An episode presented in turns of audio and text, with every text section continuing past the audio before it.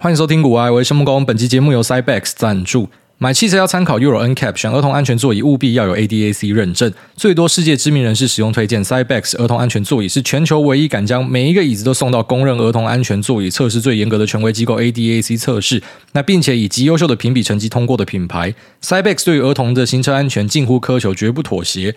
Cybex 强调儿童安全座椅分龄式使用，零到十二岁的孩子身形多不相同，婴儿到大童的差距从四十五公分到一百五十公分，从三公斤到三十公斤，硬要将一个孩子塞在一台用到底的安全座椅中，实在是不科学。先以新生儿提篮式安全座椅用最包覆式的设计保护新生儿脆弱的躯体，那并且能够在不影响他们睡觉的状况之下，在车子跟推车间平行位移，不仅让新生儿睡的香甜长得更好，也绝对是新手爸妈强而有力的育儿神器。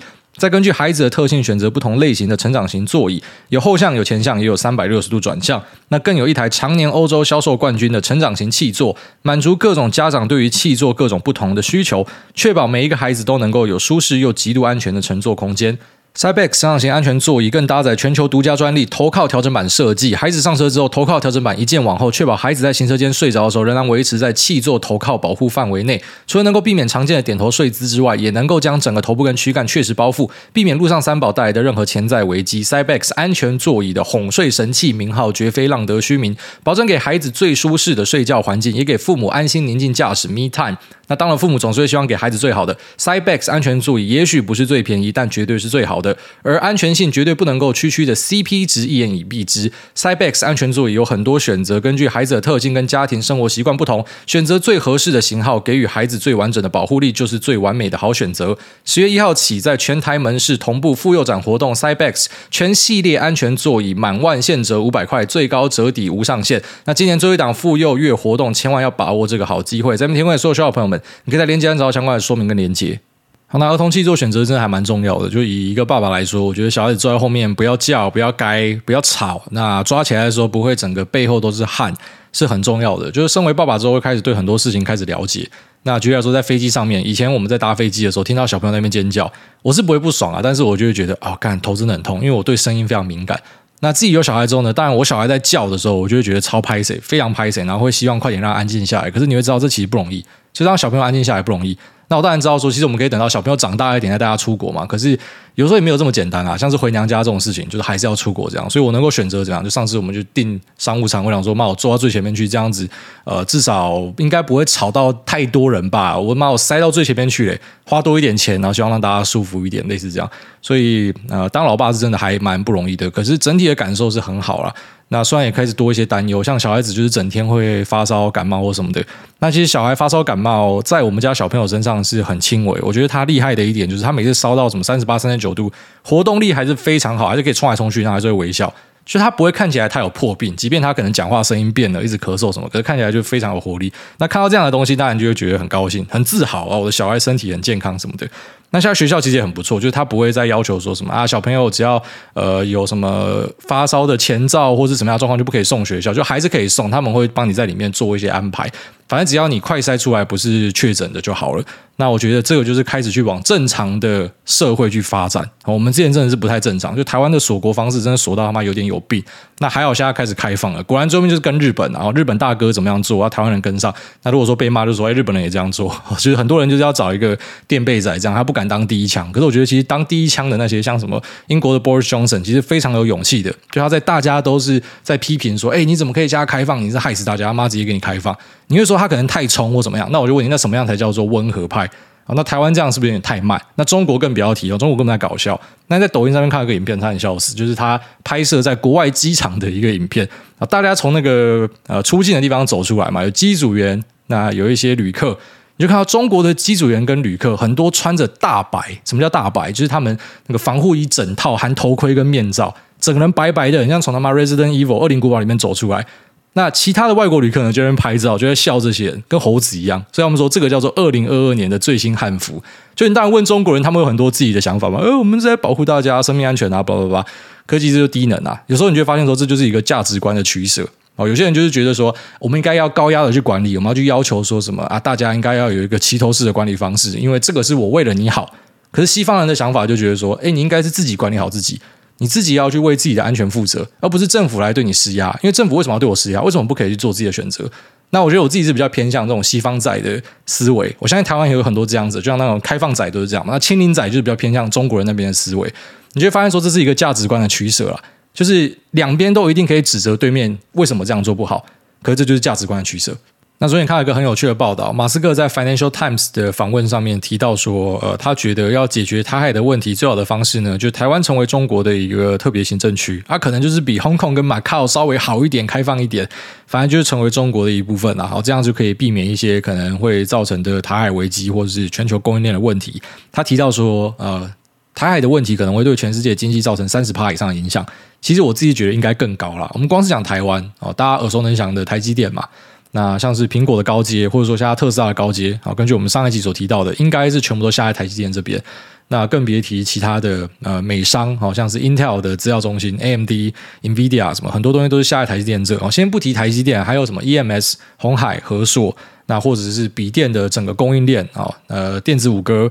那再来呢，PCB 厂，哦，可能台湾占全世界的产能七成以上，还有一些啊关键零组件，其实台湾都是举足轻重。这还只是台湾的部分哦。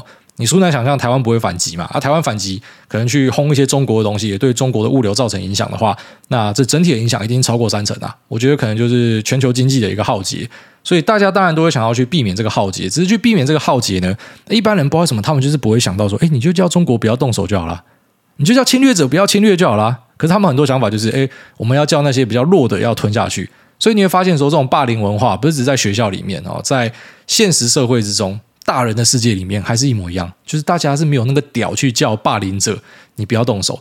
就像现在发生在乌克兰跟俄罗斯之间的事情，虽然马斯克他有去送很多 Starlink 做帮忙嘛，可是他最新的发文就是有点类似要乌克兰干脆投降算了，哦，就是他希望一切平静下来。那可能是因为他抖内了很多东西给乌克兰，抖内这些呃卫星，然后发现说他没有办法回收钱还是怎么样吧，就我不知道怎么他会突然间想要做这样的发言。就我觉得像是呃北欧国家的领导人，他们发言就比较正确嘛。我们要去停止这个战争，就是俄罗斯你退军嘛，你离开就好啦，你离开就结束了。为什么是要叫乌克兰投降？为什么是要叫台湾要成为特别行政区啊？这个是一个很神奇的事情。那其实现在也开始看到有一些呃美国的右派分子哦，就这些我自己本身会追的，我在 Twitter 上面看，像那个 David Sacks，他就整天是在发文讲说美国人应该要停止去帮助乌克兰，哦，就是有点类似那种二战前的那种味道。就独善其身哦，我们要照顾好自己就好啊。美国人、美国钱、美国武器就留在国内，我们不要送出去啊。可能可以帮忙一点点，可是我们就是不要去 escalate，我们不要去啊、助长这个情势，最后面可能会变成一个全球的核武大战。那我觉得我的观念是这样啦，哦，癌细胞出现的时候，就是直接把它移除掉，你不要想要姑息它，最后面一定大家都会下水饺。类似说那时候珍珠港被炸一样，最后面你一定也会下水饺，你是没有办法停下这些人的。那时候如果说没有去停在乌克兰这边的话，大家没有去制止的话，俄罗斯就是直接把旁边的几个东欧国家全部一并拿走哦。因为摩尔多瓦他们那时候也是要拿，所以我是相信说他们是没有办法停下来的。今天如果说没有人去制止中国，他真的来攻击台湾的话，虽然我现在是觉得他一定打不下来了，就是全世界第二强的俄罗斯打乌克兰打成这样子。那中国嘞？中国是排后面的第三强的，要打台湾，台湾是比乌克兰不知道强几倍的。那你还要渡海，那是一个很困难的挑战。但发生战争呢，不是说什么哎，你打不下来，我们就是赢。因为只要战争发生，大家都输家嘛。我们当然都希望要避战，可是不是用他妈这么窝囊的方式。为什么你不是去要求侵略者说，哎，你停手这样？那当然也好在马斯克他本身的政治发言，大家一直都是当笑话看待，所以我觉得呃，怎么讲，就只能够说他太诚实了啦。哦，就是很多美国的大老板应该都是有类似的想法。他当然是希望说去巩固他的利益啊，他当然希望他也不要出问题，供应链不要出问题，我继续做生意啊。所以呢，我会希望你们就是和平呐，哈，大家都可以讲开嘛。其实大多数人，我敢讲啊，九成九都是这种想法啦。哦，只有少部分像是 Mark Zuckerberg 这种妈被中国赶出来的，他才会讲实话啦。但大多数可能就是啊，反正我能够避开评论，我就不要评论嘛。那我本质上是希望说你们都是好好的哦，当然你们统一没有问题的话，对我来说是最好嘛。可是实际上当然没有这么的单纯。那站在台湾人的角度，当然会有更多那种有苦说不出的感觉。可是我觉得这就是国际政治现实的地方了。然后大家都是在看利益，那可能真的要等到打起来之后呢，哎大家才会去呃意会到说这些侵略者他可能对全世界造成的破坏。就像在乌俄战争之前哦，可能挺乌克兰的声量并没有这么大。真的打了之后，发现说他们是在固守自己的家园，那这个声量才开始出来。那即便现在开始有很多这种呃美国的偏右派分子开始去讲说啊，美国利益至上，我们应该要把所有部队收回来。所以有时候你会发现是这样，然后就是呃台湾有很多人在骂什么左交左交嘛。那其实你仔细想想哦，这些在挺乌克兰的很多就是你嘴巴上讲的左交，这些北欧的国家啊，欧洲的国家，拜登是比较偏左派光谱嘛。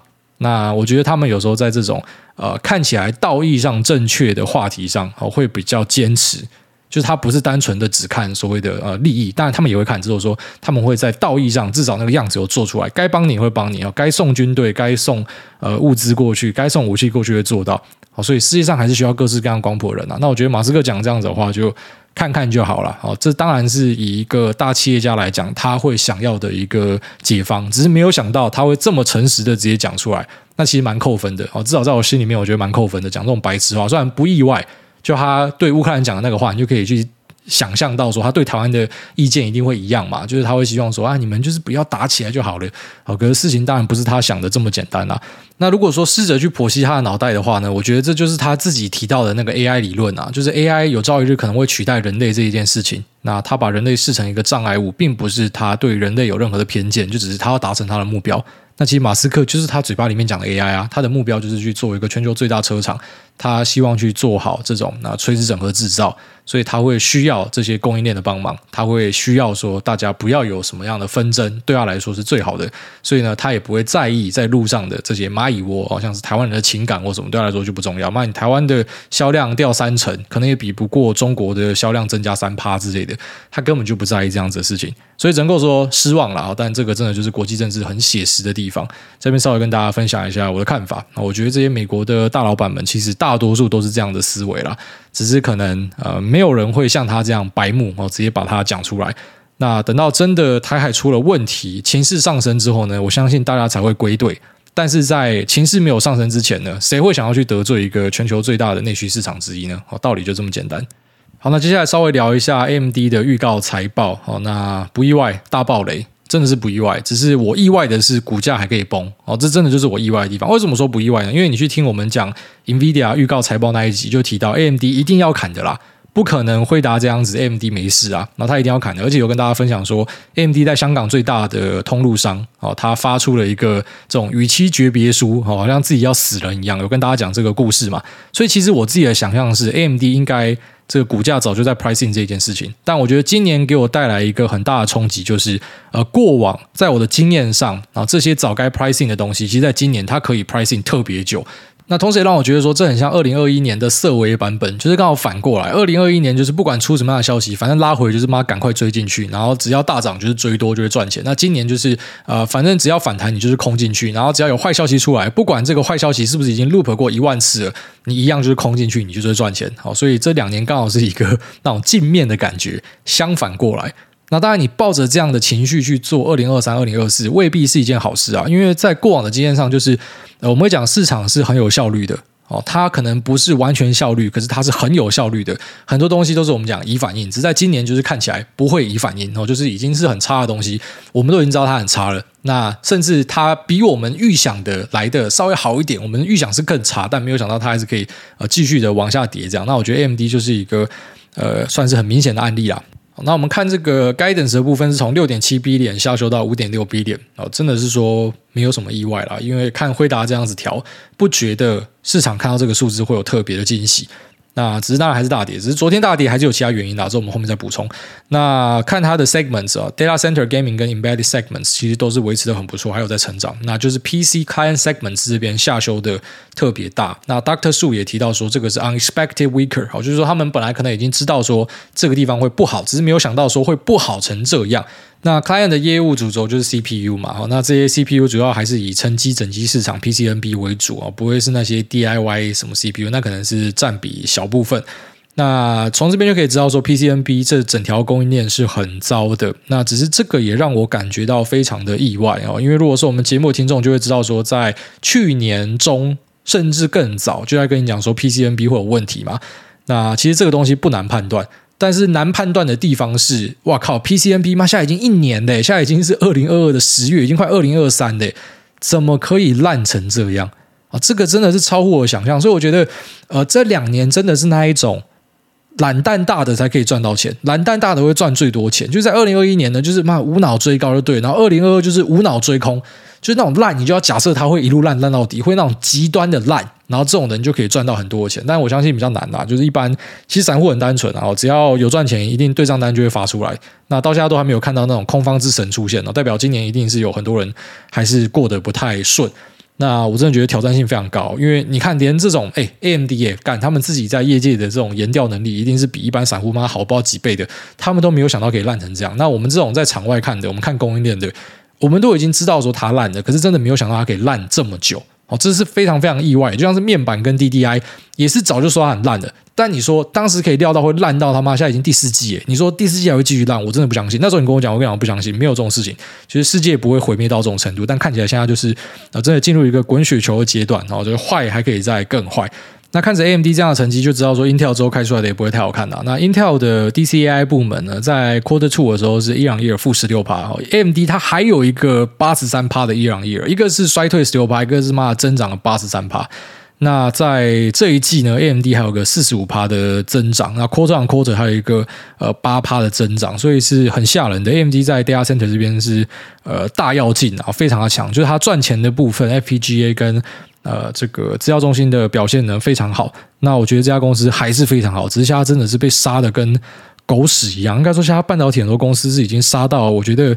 很难想象了，我我相信一两年之后，我再回听我下这一段，就那时候我们可能之后回听那个二零二零年三月的节目，就会有特别的感触，就是那时候到底发生什么事情？我觉得现在已经进入到，就是我已经不知道他妈到底发生什么事情的一个一个阶段这样子哦。那呃，Intel 的股东之后要小心一下，就是如果你看到 AMD 这样，你还后知后觉，可能真的太慢了。你看到辉达那样，你就知道 AMD 会这样了。所以那时候 AMD 我进去买，因为我觉得说它已经有在反应的，只是没有想到超出我的想象哦，它烂还可以再更烂。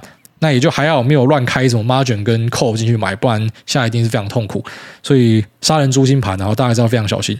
那虽然看起来我们好像一直以来都在唱衰 Intel 嘛，包含它之前的 Foundry Service，然后还有呃现在的可能它的 PC segments，我相信也会表现不好等等。但是还是要讲它的一些啊、呃、可能有潜在机会的地方，因为它的 Sapphire Rapids 现在是有开始在出货了啊、之前是各式各样的原因在卡嘛，因为没有载板啊，那因为没有料啊，然后以及呃有治安问题啊。好，这些东西可能未必会见报，但是我们有打听到这样子的消息。那现在是有开始在出货了。那其实台湾的市场真的反应很快，哈很多那种伺服器供应链就跟着马上就动起来了。那在 Q one 应该可以开始去啊畅望出货了。哈，就它新的架构、新的伺服器晶片，应该是还蛮有机会。所以 DCI 部分可能。不会太差，但是个人电脑部分就要稍微的去小心一下。好，那刚刚我们前面有提到说，AMD 未必是因为这个财报预告导致大跌哦，因为在礼拜五晚上的时候是有大量的半导体都直接跳水哦，费城半导体指数是直接崩烂。那我觉得跟美国的 BIS 最新对中禁令有很大的关系。那其实这个东西也不能够说是完全没有预料到，跟呃充满意外，因为在老黄的 A 一百 H 一百被制裁的时候。呃，就连一个台湾的小小 podcast 的，我们在讨论都会讲说，这一定会扩大，所以我殊难想象整个华尔街没有想到这件事情，只是没有想到，就真的出来之后，妈，大家还是可以 surprise motherfucker 大跌这样。虽然这个制裁的范围是真的，呃，拉到蛮大的啊，这可能是意外的地方啊，就是扩大制裁是大家都知道，只是制裁到什么样的程度，这可能大家不知道。那现在最新的制裁呢，就是说在十四跟十六奈米以下的 FinFET 跟 GAFET 的逻辑晶片呢，呃，反正只要它是设备技术是要。导到中国那边去的都要过审，好，没有过审就不会让你做。我想说，这样台积电南京厂不知道怎么搞。那还有什么 DRAM 的 Memory Chips 啊，十八奈米以下的，呃，这个也是会受到管理。然后还有一百二十八层数以上的 NAND Flash，那我觉得这一项是针对长江存储去打的。所以三星、海力士那些在中国的，我相信应该会拿到豁免。好，只是长江存储可能就会受到制裁。其实他这些做法，我觉得应该都是要针对中国的厂商，就是说他不是单纯的要去啊封杀你台积、封杀你三星、海力士、美光，不是这样，而是他要去锁中国。那只是现在看起来呢，大家都会先被卡到，只是这些人应该可以拿到许可，然后中国的那些人呢，可能拿不到许可。哦，这应该是剧本会这样子演。那接下来就会还蛮精彩的哦，台股现在闪崩了，闪掉崩跌，因为礼拜一我们呃国庆嘛。啊，这让我想到一些不好的回忆。你知道，在二零一八年的国庆日的时候，也是大崩跌，印象非常深刻。那时候就是贸易战的疯狂大崩哦，一样是国庆日，然后隔了四年，哇靠的好快哦，四年过去好像跟昨天一样。那呃，现在这个国庆日又出了这种大制裁，类似那种贸易战二点零的东西，所以我觉得呃，等到台股十月十一号开盘的时候，可能会蛮精彩的。那时候我跟大家警示到，然后就是呃，老黄的 A 一百跟 H 一百出事的时候，我们讲到台湾的一些 IC 设计 IP，那去帮中国投片的，可能都会出事情啊。那现在出了这个 BIS 的东西，我觉得大家应该是非常的抖，特别是跟记忆体相关的这些 IP 跟 IC，还有呃一些犯罪 Services，可能应该都感觉到非常的紧张哦。虽然我有看到在礼拜五的时候，已经有一些公司他们发重讯去解释、去自清，只是现在美国丢这个东西，我相信对台湾的市场还是会造成一些冲击，所以啊、真的要小心啊！因为其实在之前呃贸易战还有那个。呃，天津飞腾出事情的时候呢，其实台湾的一些厂商，它受到的打击是非常庞大的，因为你跟中国有关的，所以他就先通杀你一顿嘛。那当然，你之后如果可以拿到许可，可以怎么样？那说不定就是一个大反弹或杀小的。可是这个东西比较难以去期盼。那我觉得，如果说你碰的东西是跟这些有关的，然后十四、十六奈米以下，FinFET 跟 GFS，这可能就在讲台积南京吧。那 DRAM、NAND，我觉得这才是重点哦。DRAM 跟 NAND 相关的。呃，不管是可能 Control IC 啊，或是记忆体的晶片什么的，反正你只要跟中国牵上线的，你可能都会被扫到。那后面的看点就是说，你有没有办法拿到 license，你有没有办法放行啊？那但是现在呢，可能都会是一场腥风血雨，所以我相信，呃，这部分可能就是怎么讲？现在我们看到半导体崩跌的一个最大核心理由，应该跟这一份 BIS 的制裁最终禁令是有很大的关系。就是说大家开始去了解到，诶，美国政府这次是玩真的。应该说，他们一直以来都是啊实打实，然后每拳都打得很稳。那之前在川普时代的时候，我们说他对中国很用力嘛，我必须得说，拜登打得更猛，而且拜登打的方式是那种疯狗打法，你知道吗？就是他他没有在跟你他妈五四三的，他没有在跟你什么我们协调跳恰恰。像川普那样，可能一下跟你是朋友，一下跟你又不是朋友，然后最后面借由谈判的方式，虽然还是会对你造成伤害，可是呢，诶，有些东西是可以放行，是可以开通的。我只是要封掉你最先进的东西。但像拜登的打法，我觉得是那种疯狗打法，就是他。真的是要把人家打回解放前的感觉，我真的要去封锁人家的技术，那还是会产生一些机会啦。危机的部分就是对于股民来讲，哦，你有投资到这些跟中国相关的东西，呃，可能在短期之内会受到很大的打击，然后这个是有机会遇到的，但是也不能够说完全没有办法期待啦。在对老黄做制裁的时候就要想到了，或者说你有听我们节目就应该至少要有这样的一个预期。那之后的话呢，就是还是有机会有转机啊，就类似说那时候贸易战是怎么样做结束的？就是说大家本来觉得呃台湾要完蛋的，啊，当时真的是弥漫着台湾要完蛋的氛围，只是后来没有想到说有各式各样的转单题材啊，国外的厂商没有办法下中国，就下台湾嘛。那在中国这边呢，因为他们没有办法用美系的东西，他们要半导体自制嘛，要自产嘛，所以呢，他们也会跟台商做一些合作。所以，一些台商他专门在吃这个中国生意的呢，可能也因为这样产生一些空间啊。只是现在拜登去针对更多的技术做封锁，这一点我就开始怀疑了。可能你要去找中国受惠的，已经比较难从台商身上找到，可能要从中国本体。哦，就是他们公司里面有在做这些可能 EDA tools，或者说呃有在做器材的、做设备的，哦，他们自己的比较有机会。只是他们自己要怎么样发展到现在这些先进制程呢？我觉得要花的那个呃年数是要非常庞大的，就是它一定是一个很痛苦的过程啊。只是中国的这个半导体自制自产呢，应该是一个势在必行的，因为看起来是不管是美国的红军或是美国的蓝军，那都不会放过中国哦，都是要往死里打。所以呢，这个会对中国自己额外产生一些机会，虽然短期非常痛。那对于台湾人来讲呢，就是一样，呃，股民会非常痛苦啊。可是，一般民众可能觉得看得蛮爽的，然后就是呃，把中国的这个啊半导体整个打残，觉得蛮爽的。可是股民呢，自己就要小心，就是你的公司业务是有接触到中国的。就算现在没有打到，之后可能扩大也会打到，然后这个是还蛮屌的，就可能会形成一个逆全球化的全新趋势吧。我觉得，哦，就是现在开始，美国也希望把很多的东西拉回去自己生产，甚至我看那些商业部的一些推词里面，就有看到说，他们连封测都在抓，哎，就说，哎，美国的一些晶片，他们是在。呃，这些中国相关的地方去做封装测试的，他们连这个都要去垫的话，那啊，那真的不得了，就不是只有啊晶片啊、晶圆制造这种比较高阶的东西，就连嘛后端的封装测试可能都会要去针对的话呢，那我觉得就会形塑一个那种新的全世界的格局出来，然后很多东西可能就是会拉回去美国，美国制造、美国生产，那台湾、东南亚可能就会产生一些新的机会，哦，就是我们可能就是在中国以外的一个生产基地。那这两个地方的投资都会持续的扩大，那美国本身呢也会是受惠，大概这样，就等于说把中国的肉割下来，然后让大家去分，哦，这可能是接下来几年的一个主旋律。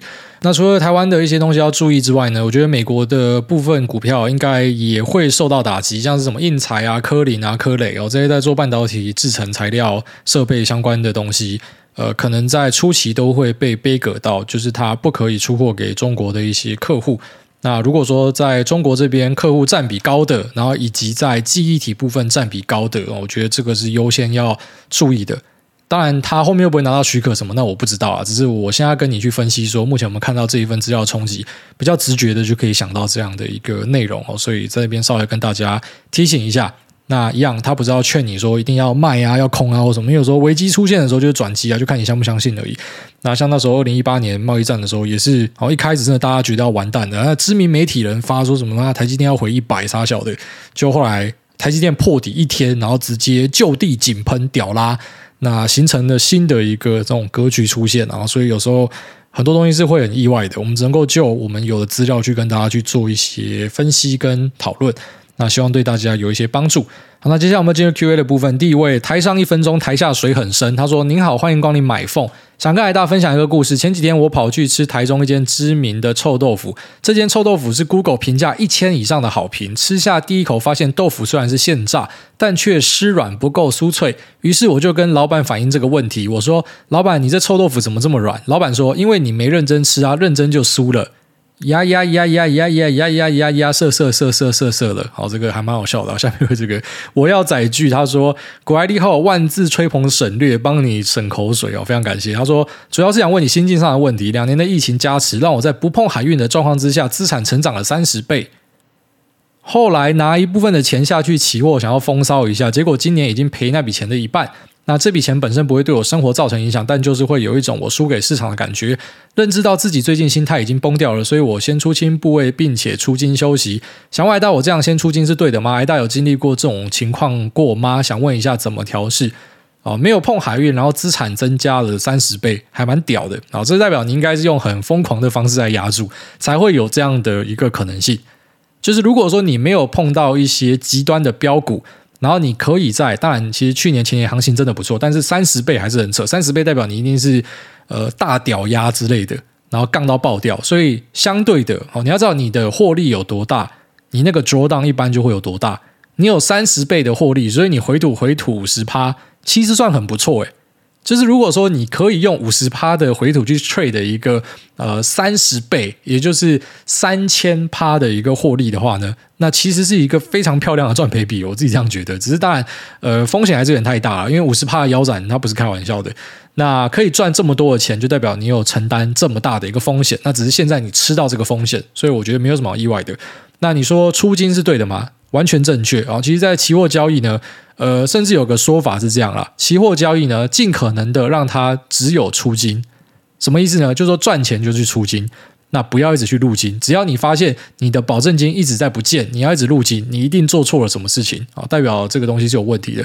那我自己有没有遇到过？很常遇到啊，就有时候这个账号打一打都在赔钱，我决定把这个账号钱都出掉，然后营业员就开始打来啊，先生是不是服务不周啊什么的，我都不好意思跟他讲说 这不是你们的问题，是我最近太雷了。我只要这个策略做出来有问题，我就会先把钱全部撤走。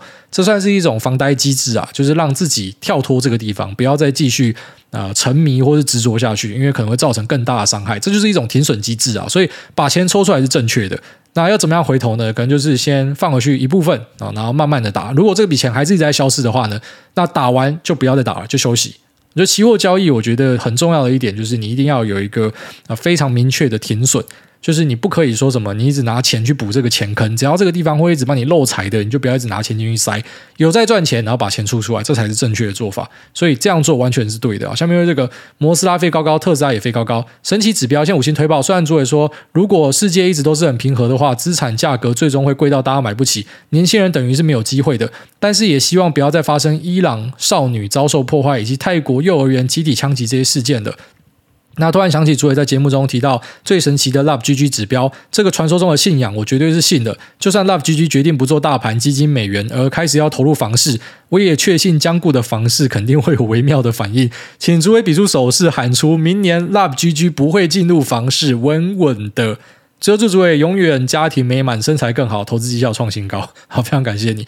那 Love GG 会不会买房的？就我所知，他不会。他收入是很不错，他绝对是台湾前段的。然后他呃，意思就是说，房地产他买不起，是客气啦。我相信要捏是捏得下去啊，只是这就是一个取舍嘛。我觉得其实大家不用很执着说什么一定要买房或什么的，就是你把房地产的啊、呃、这个开销就当成是支出的一环。也就是说，你住宿的话，它就是一笔。这种啊，你在生活上必须要花出的钱，所以呢，这个住宿的钱可能是以租金的形式呈现，也可能是以啊，就是你房地产的这个啊房贷的方式去呈现嘛。那如果说房贷的数字跟你的租金是差不多的话，那你就可以考虑去把头款捏出来，然后去付掉，这很合理。但如果说你的租金是比你的房贷便宜非常多的话，你就继续租就对了。哦，就是你不要觉得一定要去买一个房子，因为你买这个房子啊，第一个它可能上涨空间也没有这么大，然后第二个就是说它可能让你的生活品质整个被破坏掉。然后因为你要突然间腾出一大笔钱，那不是每个人都做得到的。那就连 Love G 这种收入很强的，他都觉得这个台湾的房地产他买不太下去。所以其实台湾的房地产真的是很变态啦，我必须这样说啊。就连我自己，我觉得我算蛮强的吧，我觉得是三十岁里面最强的人之一吧。就是也不要说我膨胀或傻小，就是客观上来看，就至少我一定是我同学里面最猛的这样。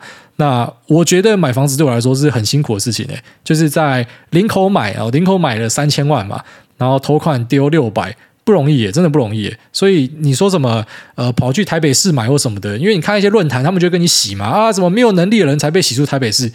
干，那所以我也是没有能力的人喽，我就觉得台北市我买不起啊，但硬挤还是有办法买嘛，只是就是你要不要去做这样的交易，我就觉得啊不值得，真的不值得。所以我觉得房产在台湾已经变成是就是部分人士的那种嘴巴里面的一块肥肉这样子，那他不会把它放出来。那很多人很天真，在那边算说啊，台湾的人口哈在之后会减少多少，所以房地产一定崩，你一定是误会了什么东西啊。当然，可能部分乡下地方它会崩，那没有什么意外。可是大城市啊，这个东西就是一个供需嘛。那这供需不是单纯的用人头来算的，因为有些人他是一次名下一堆房子的，那持有成本对他来说也没有很高。妈干，他囤一堆房子，那个就是他理财工具一样了。那房地产他需要钱的时候，就可以把他这个钱贷出来，那利率又超低的，这是一个理财工具了。对很多人，他已经变成这样一个形式了。所以除了祈祷东方神秘力量帮大家解决这些问题之外呢，那我觉得啊、第一个自己心态上的改变嘛，所以你要想为什么房地产居高不下？因为每个人心中都是觉得我一定要有房。可是你看欧美这边，呃，你去娶一个人。你的首要条件可能不是这个人有没有车有没有房，那个是观念上的问题。可是没有办法，这根深蒂固了，就大家都这样想。那、你要怎么办？哦，这个房地产便宜下，你要不要买？每个人都嘛说要买，那房地产怎么跌？哦，这一点啊。然后再来就是你选出来的人，干那天我看那个什么邱威杰发一篇文章，说什么台北市哪边要盖公仔，然后周边的人反对，所以最后面这个地方要撤掉。其实这个我就比较难以理解啊。就像你说，好像我家住的地方隔壁要盖公仔，我不会反对？我觉得不会。就我根本不会想到要去反对这种事情，可是你就知道说很多人，因为他去买一个他妈垃圾烂房，他就是在拼一个都更嘛，他就是希望说这个地方房价要上来嘛。那对他来讲，那不是一个住宿的目标了，那个目标是他要赚这个资本利得，所以他要去挡这些东西嘛。那为什么还是过？第一个就当地民意嘛，你看，就大家的共识都是房价要涨啊，那、你要怎么样改变？这个就台湾文化啊。那再另外一个可以自己去改变的东西，就是你投票的时候就不要投那种一堆房地产的人嘛。你管他跟你讲他妈一堆什么东西，那就是他的利益，没有人会跟自己的利益过不去，好不好？没有人会当那种不够亏啊，干我自己他妈家族一堆房子，然后我去打击自己家里，然后什么我自己家里是公务员家庭，然后我主张说公务员应该要砍薪水，其实在我看来，这人就是不够亏啊。所以大多数人他不会是不够亏啊，他一定就是我自己的利益是什么？我就会巩固啊！我要选举的时候，他妈见人说人话，见鬼说鬼话。你们大家投票给我，这才是最重要的啊！实际上，你看他这个人他妈一堆房地产的，他家族背景就是房地产的，他最好在那边跟你讲说年轻人居住正义啊，跟你讲小卡金啊。所以我给大家的建议，就是你自己要睁开眼，你要看一下。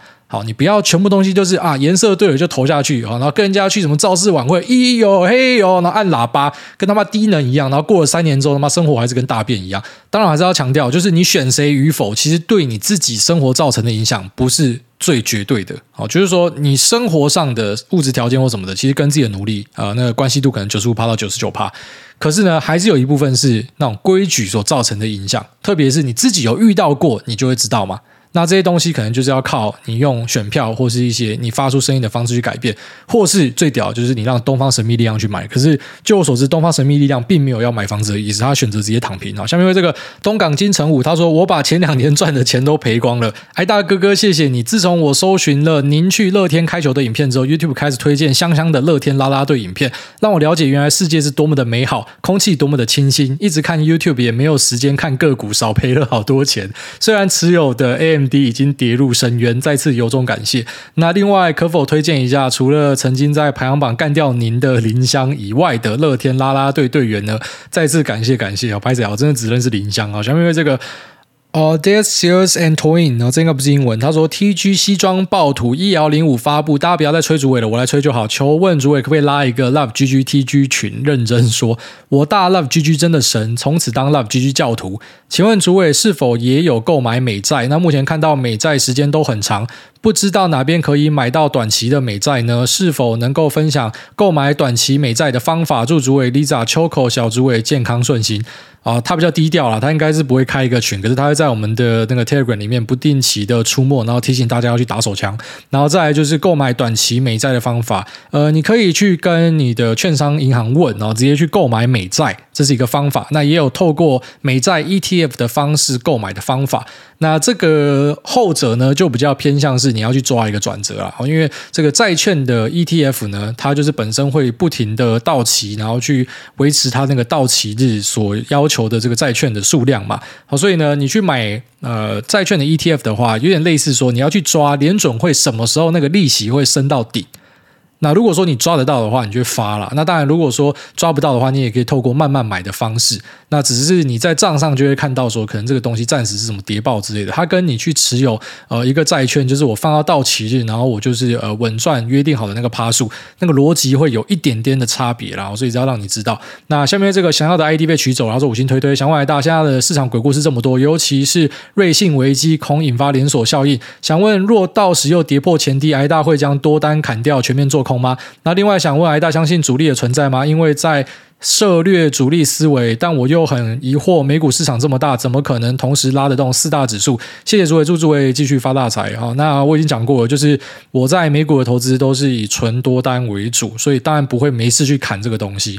呃，我在台股的部分是有配，就是多空的配置，多单跟空单都有。所以如果说真的再继续往下破的话呢，当然可能就会去放大一些空单的部位。就是假设说，呃，空单的趋势很明显的话，简单来讲，它跟多单的逻辑很像啊，就是你看对就加码。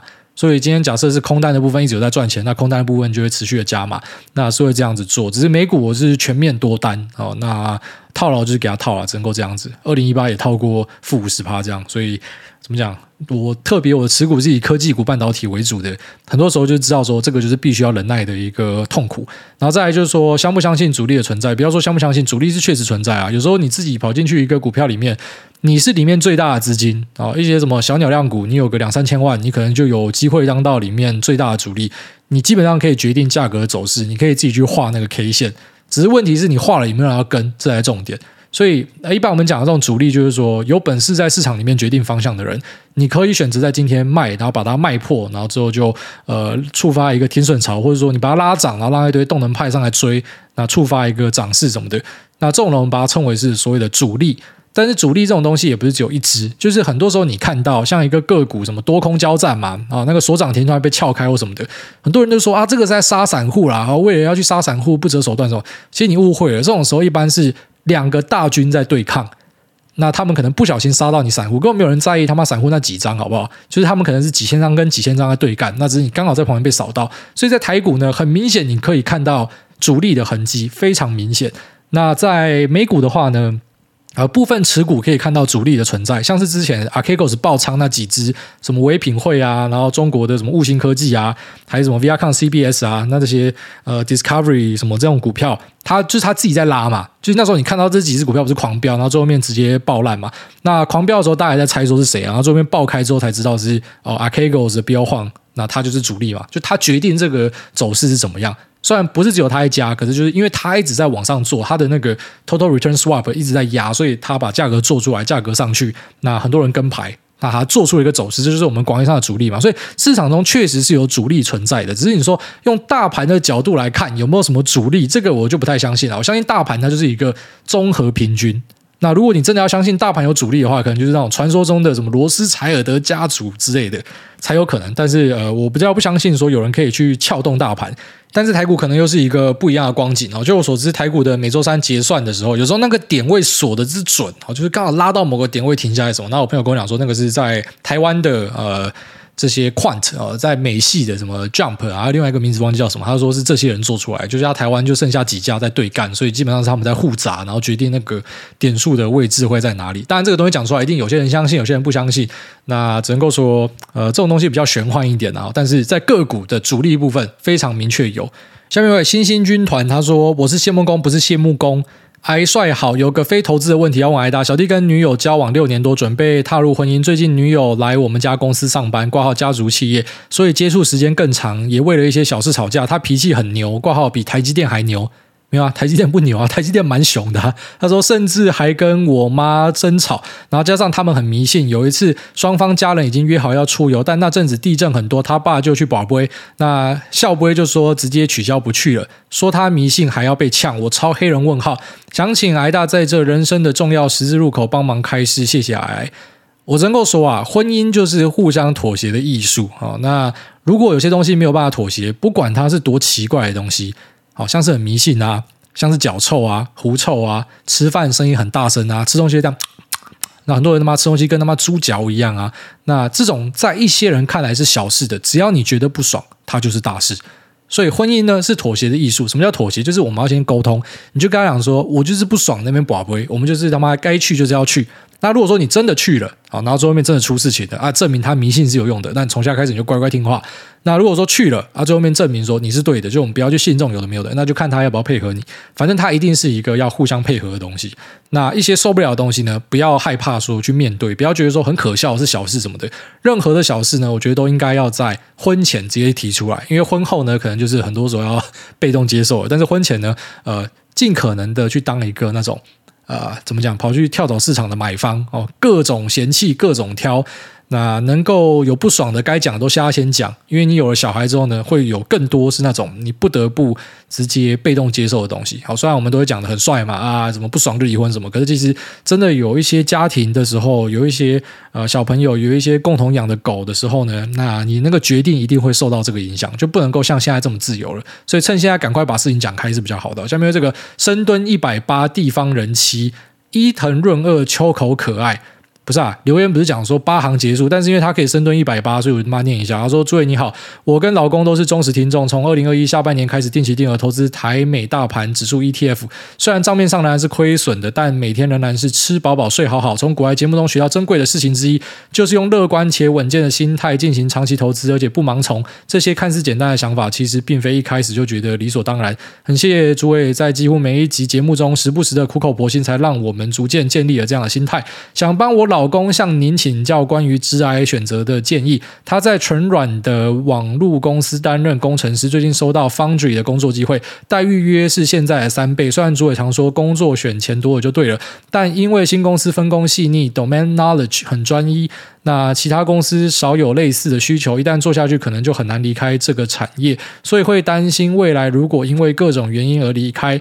这段时间累积的资历会不会无法帮助自己回来找纯软或是区块链区域的工作？那我们了解这件事情，还是要两个人讨论之后自己做决定。但还是想听听您的建议，非常谢谢您的耐心。祝您们一家人健康开心，诺亚安稳睡过夜。Lisa 美丽气色好，秋狗乖乖不抢玩具。诸位卧推一百八，好，非常谢谢一百八，他妈奶子变超大的，好爽哦。然后他讲说收到 Foundry 的工作机会，蛮怪的。Foundry 的工作机会竟然比纯软的网络码农多三倍，这个是什么奇怪的世界啊？一般来说，Foundry 的薪水应该是会稍微低一点。我们讲普遍上啊，好，那只是你这个蛮神奇的，要么就是你的，然后这个纯软的网络工作薪水太低，那要么就是这个 Foundry 可能是一个很特别的职缺，所以薪水很高。我相信是后者，因为你说呃。这个 domain knowledge 很专一，所以可能进去之后就很难跳出来。这个是一个要去思考的东西，没错。所以我觉得是我的话啦，哈，这个当然我是圈外人，然后外加我是云玩家嘛，因为我本身是没有在帮人家工作，我是在家弄股票、录录 podcast、收收广告费的人。所以，呃，对我来讲，我对业界的东西未必熟悉，但是我用一些那种我们讲底层逻辑啊，哈，就是给你分享看看，你听看看怎么样。